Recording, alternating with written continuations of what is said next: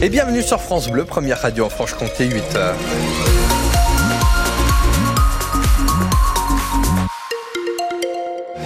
À 8h en ce vendredi 12 janvier, l'actualité Léa Giraudot. Le temps tout d'abord. Eh bien, pas plus de 5 petits degrés au plus fort de la journée aujourd'hui. Pour le moment, on a encore des, des températures bien négatives. Moins 5 degrés à Besançon, Dole et Morteau, moins 6 degrés à Vesoul et moins 4 à Pontarlier. Les ralentissements actuellement aux portes de Besançon pour vous insérer dans les ronds-points de beurre, en bas de la côte de l'Arnaud et la voie des Mercureaux comme chaque matin. La zone de Deufsay aussi où c'est euh, un peu chargé. Et puis euh, à l'entrée de la rue de Vesoul, là actuellement 03 81 833 111 pour faire la route avec nous. 150 personnes réunies hier à Besançon contre les violences sexistes et sexuelles. Comme dans de très nombreuses villes françaises, des manifestants très choqués et remontés par l'affaire Depardieu et ses conséquences. L'acteur mis en examen pour viol et agression sexuelle a été vu en train de tenir des propos obscènes dans l'émission Complément d'enquête, c'était le mois dernier. Il avait ensuite reçu quelques jours plus tard le soutien du président Emmanuel Macron.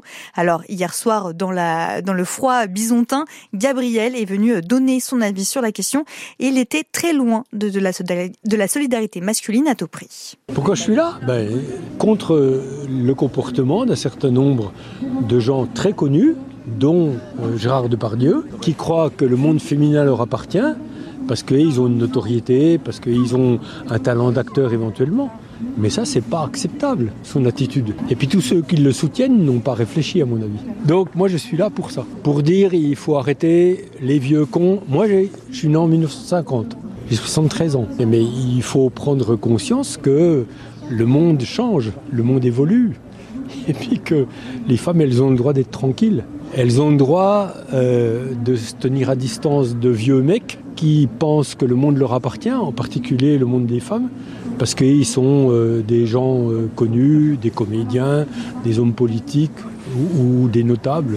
Ça suffit, voilà. Gabriel qui manifestait hier donc euh, contre les violences sexuelles et sexistes au micro de Julien Laurent. Il est accusé d'avoir participé à un lynchage mortel à Belfort, un, un adolescent de 17 ans mis en examen. Les faits remontent au 7 décembre dernier à Belfort. Plusieurs personnes ont roué de coups un jeune homme en pleine rue avant de le laisser pour mort le long d'une route départementale. La victime est ensuite décédée trois jours plus tard au CHU de Besançon. Les enquêteurs de la police judiciaire de Besançon d'ailleurs sont toujours à la recherche de plusieurs suspects une enquête pour enlèvement et séquestration suivie de mort est ouverte.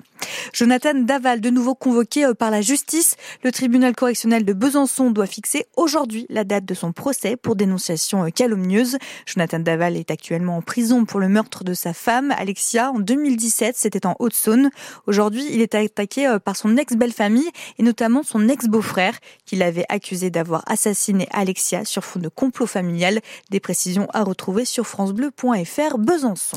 8h03 sur France Bleu, Alstom inaugure un puissant banc d'essai pour ses moteurs de train à Ornans. Avec comme objectif de diminuer la consommation d'énergie des trains et d'améliorer également l'acoustique pour le confort des passagers. L'entreprise produit des moteurs électriques donc pour des trains, des trams, mais aussi des métros, que ce soit pour la France ou pour le monde entier et notamment le Kazakhstan. De quoi remplir les carnets de commandes et permettre de nouvelles embauches, Claude Brouillot. Notre client kazakh est venu en 2023 à Ornans pour nous faire part de sa satisfaction concernant les moteurs. Damien Forroy, directeur du site Alstom à Ornans depuis août dernier, ne cache pas sa satisfaction. Au-delà de cette nouvelle clientèle et de la dotation de ce nouveau banc d'essai, subventionné à hauteur de 400 000 euros par France Relance, son usine tourne à plein régime. Le carnet de commandes est plein, euh, à la fois pour euh, le groupe, mais euh, aussi et surtout pour le site d'Ornans, avec une activité très soutenue en 2023 qui va être encore plus soutenue en 2024. 2000 moteurs de train à grande vitesse, de métro ou encore de tramway sont produits et conçus chaque année chez Alstom à Ornans. Pourtant, des représentants du personnel sur place ne peuvent masquer une certaine inquiétude, car sur la partie développement notamment, le site d'Ornans n'est sûr de rien, selon Steve Bunier, responsable du syndicat FO à Ornans et représentant également au niveau national. Notre grosse inquiétude maintenant, ça commence à être les études qui sont délocalisées euh, au niveau de l'Inde. D'ailleurs, on a demandé une expertise sur la politique sociale hein, euh, l'année dernière sur notre site. Si les études commencent à partir ainsi que la fabrication, à long terme, on peut se poser des questions. Et même si la suppression annoncée de 1500 postes ne devrait pas concerner a priori le site d'Ornans, Alstom s'attend à une année 2024 difficile. Des retards de livraison, des sous-traitants inopérants obligent aujourd'hui le groupe à puiser fortement dans sa trésorerie. Un reportage de Claude Brouillot à retrouver sur francebleu.fr Besançon. Premier conseil des ministres ce matin pour le nouveau gouvernement de Gabriel Attal. Un choix de ministre et de gouvernement qui est surtout celui d'Emmanuel Macron. Le tout nouveau Premier ministre aurait d'ailleurs appris au tout dernier moment la nomination de Rachida Dati au poste de ministre de la Culture. C'est en tout cas ce qu'affirment nos confrères des échos.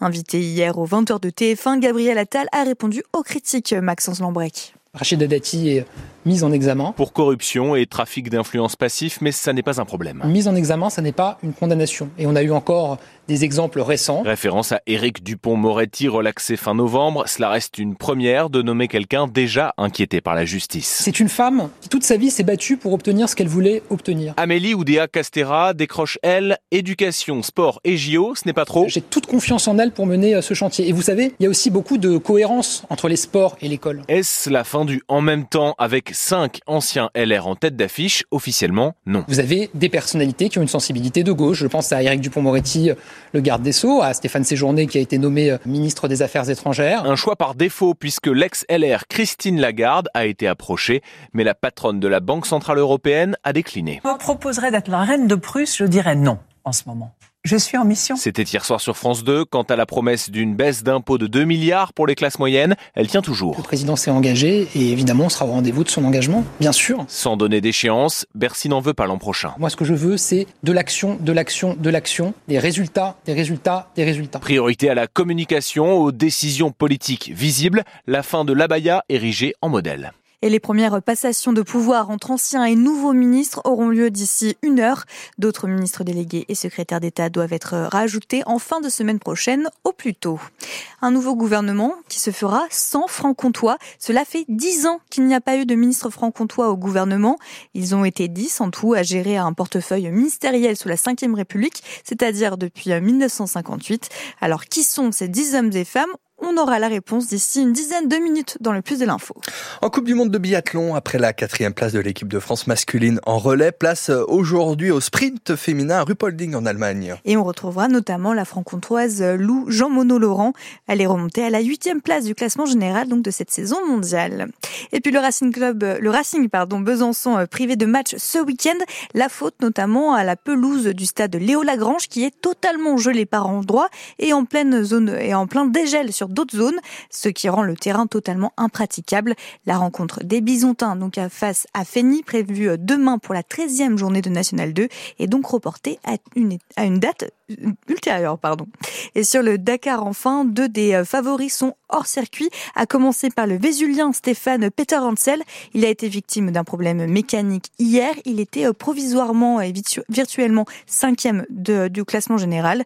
Il y a aussi Yazid Al-Raji qui est parti en tonneau également hier. Stéphane Peter Hansen, lui, ne signera donc pas de 15e succès au Dakar.